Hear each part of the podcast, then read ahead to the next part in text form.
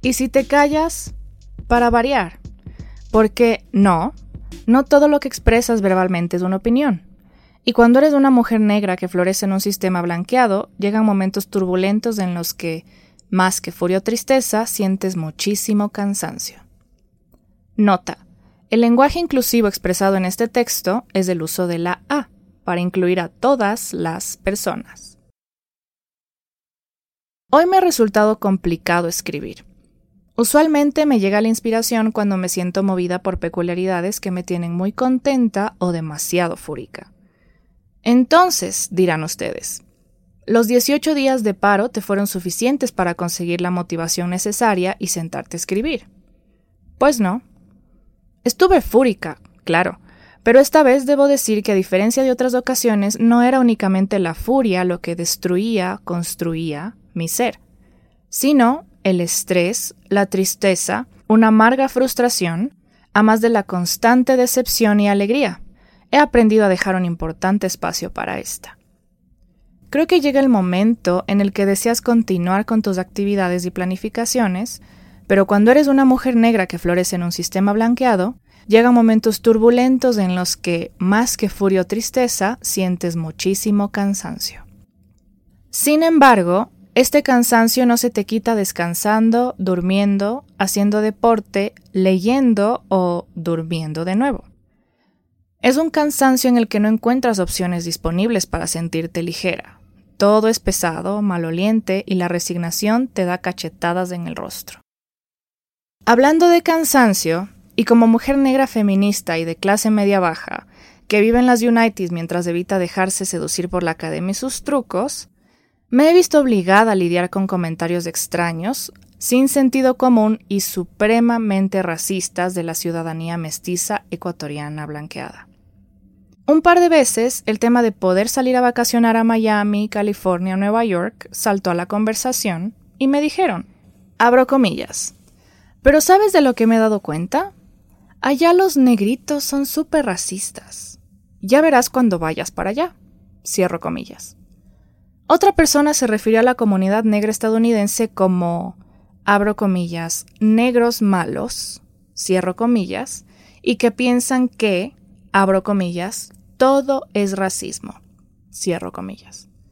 Si eres una persona negra con conciencia racial, de clase y de género, ¿qué se supone que debes contestarles? Bueno, en mi caso, empecé por lo obvio. ¿Qué? ¿Cómo una persona negra puede ser racista en un país como Estados Unidos? ¿Estás consciente que es imposible que una persona negra pueda ser racista?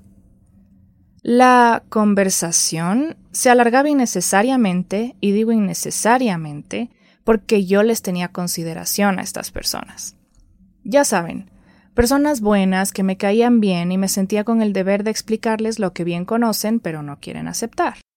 Los privilegios que el sistema del capitalismo racial y la blancura les otorga al nacer casi de inmediato, como el pecado original a las cuerpas pecadoras descendientes del inocente Adán y la lujuriosa Eva.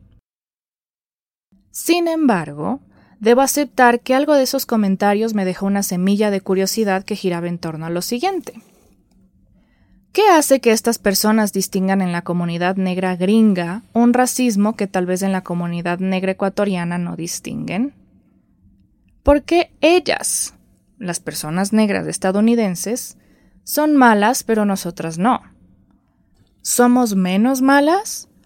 ¿O acaso yo soy la buena solo porque soy su amiga?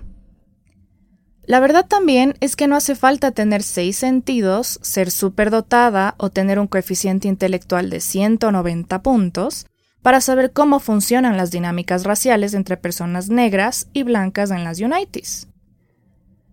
Pero fui buena, ¿saben? Y decidí hacerme el ignorante, tomar mi avión hacia Gringolandia fingiendo que no sabía nada sobre el espectro racial allá arriba. Durante mis primeros meses en una pequeña ciudad únicamente decidí observar. Observé las miradas, el lenguaje corporal, las expresiones faciales y el tono de la voz. Hay algunas personas negras que no hacen contacto visual y bajan la mirada cuando personas blancas aparecen en su mismo camino. Me di cuenta de que la comunicación verbal en servicio al cliente hacia personas blancas es muy amable, pero directa. Hay muchas personas negras que, al igual que en Quito y por razones obvias, únicamente prefieren hacer grupos entre y con personas negras. Y lo que más he abrazado desde el día uno que llegué es que casi todas las personas negras que se han cruzado en mi camino me saludan con una sonrisa y me hacen conversación, especialmente si son adultas mayores. Sí, lo han hecho porque me ven y reconocen negra y no lamento para nada que ciertas personas mestizas blanqueadas en Ecuador no puedan disfrutar de la dicha de ese reconocimiento. Lo que sí lamento y mucho es el descaro de verse en uno de los países más racistas del mundo y no reconocer que incluso siendo mestizos, tienen el privilegio de hacer white passing, o mestizo camuflado, como dice mi colega la Catignina, en Estados Unidos. Y que ese privilegio les da la opción de verse ciegas sordas, mudas e invisibles ante todas las atrocidades que Estados Unidos obliga a vivir a la población negra sin distinción alguna.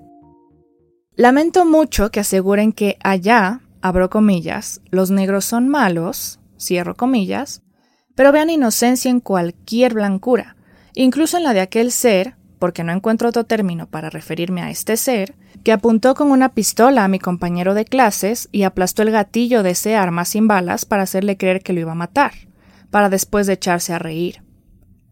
Lamento mucho que aseguren que allá, abro comillas, los negros son demasiado racistas, cierro comillas, pero no reconozcan el dolor de mi amigo que debe esconder sus dreadlocks bajo un turbante para tener trabajo, porque sabe que lo racializan y no lo van a contratar si se presenta tal y como es él tal y como es su negritud.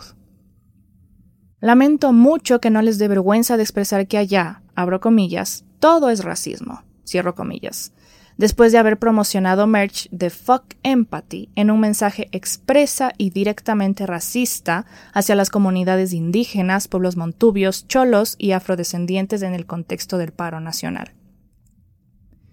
Lo que he lamentado más todavía es a todas y cada una de las personas indígenas, montubias, cholas y afrodescendientes que han tenido miedo de volver a sus espacios educativos por temor a que los identifiquen como salvajes, violentos y terroristas, únicamente por salir a las calles a exigir sus derechos a la cara de una élite política insensible, racista y ausente.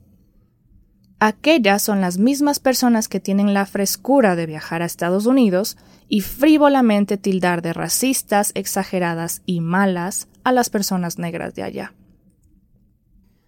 Tal vez yo no me sentiría tan jodidamente cansada si tan solo tuvieran la delicadeza de guardar silencio en lugar de expresar sandeces. ¿No desean reconocer sus privilegios y sus estrategias de passing incluso en Ecuador? Está bien, Creo que tampoco tienen la culpa de haber nacido blancas, mestizas. Pero, ¿qué les cuesta guardar silencio o simplemente guardarse sus comentarios racistas para ustedes mismas y dejar de humillarnos abriendo conversaciones tan incómodas y opresivas no únicamente contra mí, sino contra mis ancestras? Yo sé, siempre pido demasiado pero ya no me quedo callada, y si el objetivo de estas personas ha sido colocarme en lugares incómodos con mi propia negritud, yo puedo escribir mucho para hacerlas sentir más incómodas. Ya viene siendo hora, ¿no? Ya saben, para variar.